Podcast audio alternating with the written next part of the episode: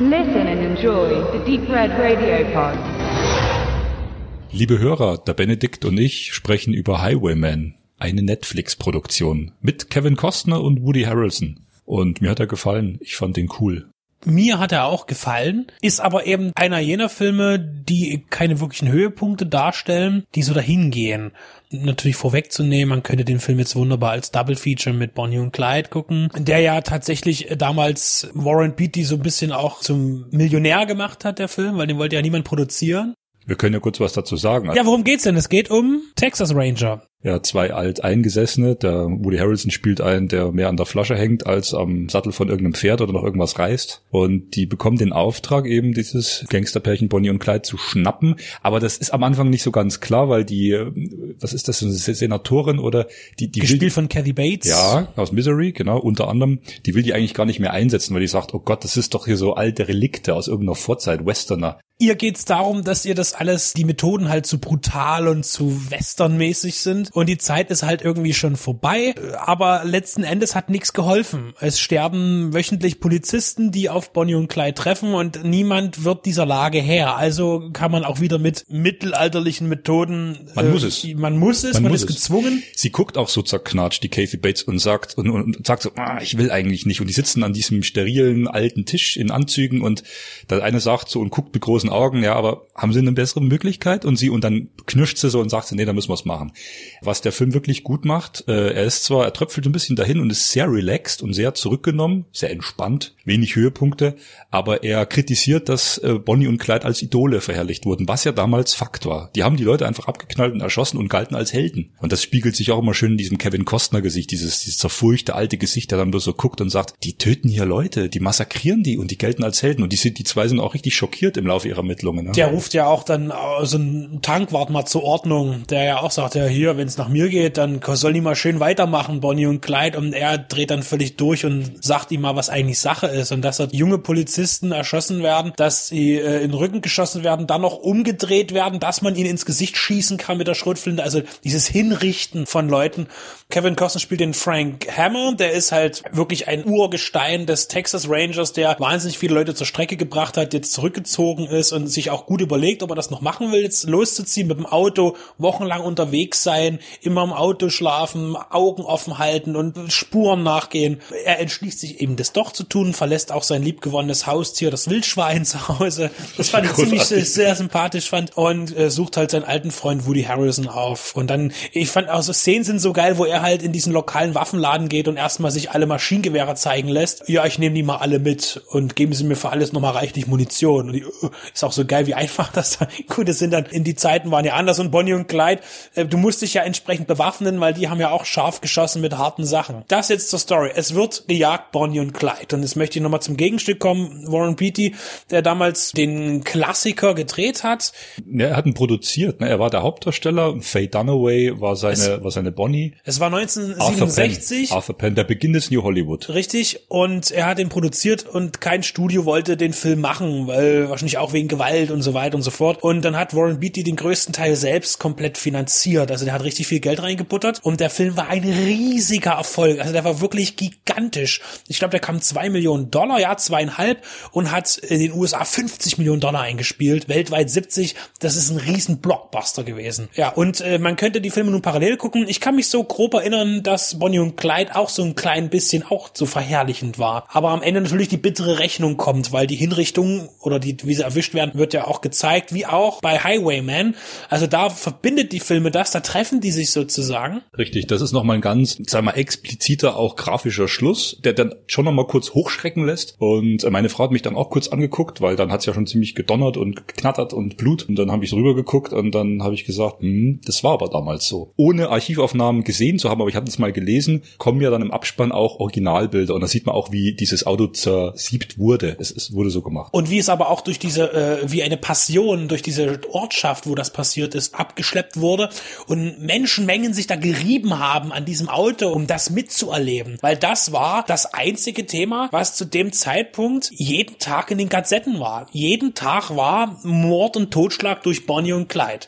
Und hier gegen die neuen Robin Hoods und gegen das, äh, gegen den Kapitalismus. Und ich meine, die waren ja, das glaube ich nicht, ich glaube, die waren alle sehr für Kapitalismus, aber dieser Raubtierkapitalismus. Und das wird eben ihnen da so positiv angelastet. Und das ist aber natürlich eine absolute Verschiebung der Realitäten eigentlich.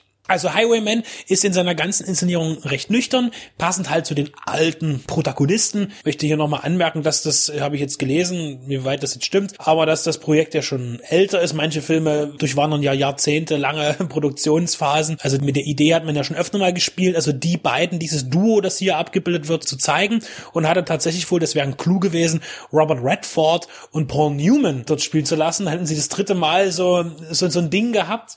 Das war um 2008. 2008. Hm, ach so, ach so, 2008. Und dann ist das Projekt gewesen. natürlich geplatzt, weil Paul Newman gestorben ist. Hm. Ja.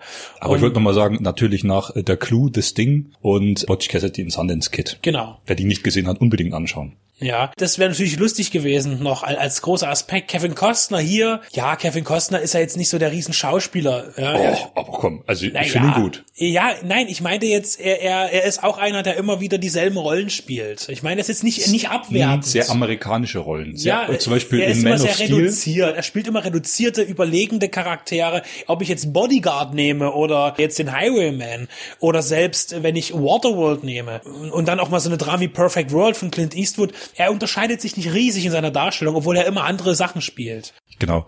Und das meine ich aber nicht negativ, Nee, weil hab- immer noch ein großer Freund und Verfechter und immer wieder guckender, äh, der mit dem Wolf with tanzt, Wolves. Fan Ja, bin, ich wollte einfach nur sagen, er ist einer der amerikanischsten äh, Darsteller. Auch er ist ja ein sehr amerikanischer. Also wenn einer den Vater von Superman spielen kann, diesen Ziehvater, den Farmer, der auch eine große Szene hat in diesem Man of Steel, das bringt dann sehr. Ja, nimmt er quasi auch in dem Film wieder die fast die gleiche Rolle ein, wie er zu Untouchables eingenommen hat und spielt auch zur selben Zeit. Also Prohibition.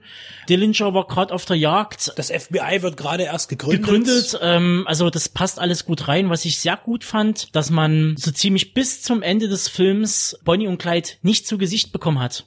Man hat die immer nur angedeutet, schemenhaft. äh, Die waren immer nur im Schatten oder die waren im Gegenlicht oder irgend sowas in der Richtung, dass es ja nun wirklich Kinder waren, äh, im wahrsten Sinne des Wortes. Als sie den Kleiderschrank zum Beispiel bei den Ermittlungen durchwühlen, Genau. einen Unterschlupf, wo sie wohnen, wo sie die Kleidung analysieren und er sagt, Mensch, das, das Mädel ist ja wirklich ein Hemd, ja, mit diesen dünnen Kleidchen und so und er ist ja auch nicht so groß, ähm, wie die das dann so analysieren. Du sagst, genau, man bekommt sie nicht zu Gesicht, aber sie werden permanent umschrieben von den Leuten, die nach ihnen suchen, ja, also wie sehen die aus, ja, und das kommt halt in solchen Szenen ganz gut voran. Ich musste auch bei der Schlussszene, wo dann diese Parade stattfindet, wo man den ja wirklich die Klamotten vom Leib gerissen hat, um irgendwelche Ein Souvenir, ja, äh, genau. irgendwie zu bekommen. Ich musste da an Patrick Süskins Parfüm denken, äh, der sich dann komplett in dieser Masse da irgendwie verliert und äh, ja ist jetzt eins mit der kompletten Bevölkerung. Das sind so die wenigen Momente, die wirklich den Film ausmachen, nebst den äh, wirklich Überland-Naturfahrten. Aber ich muss halt eben auch sagen, dass ich Harrison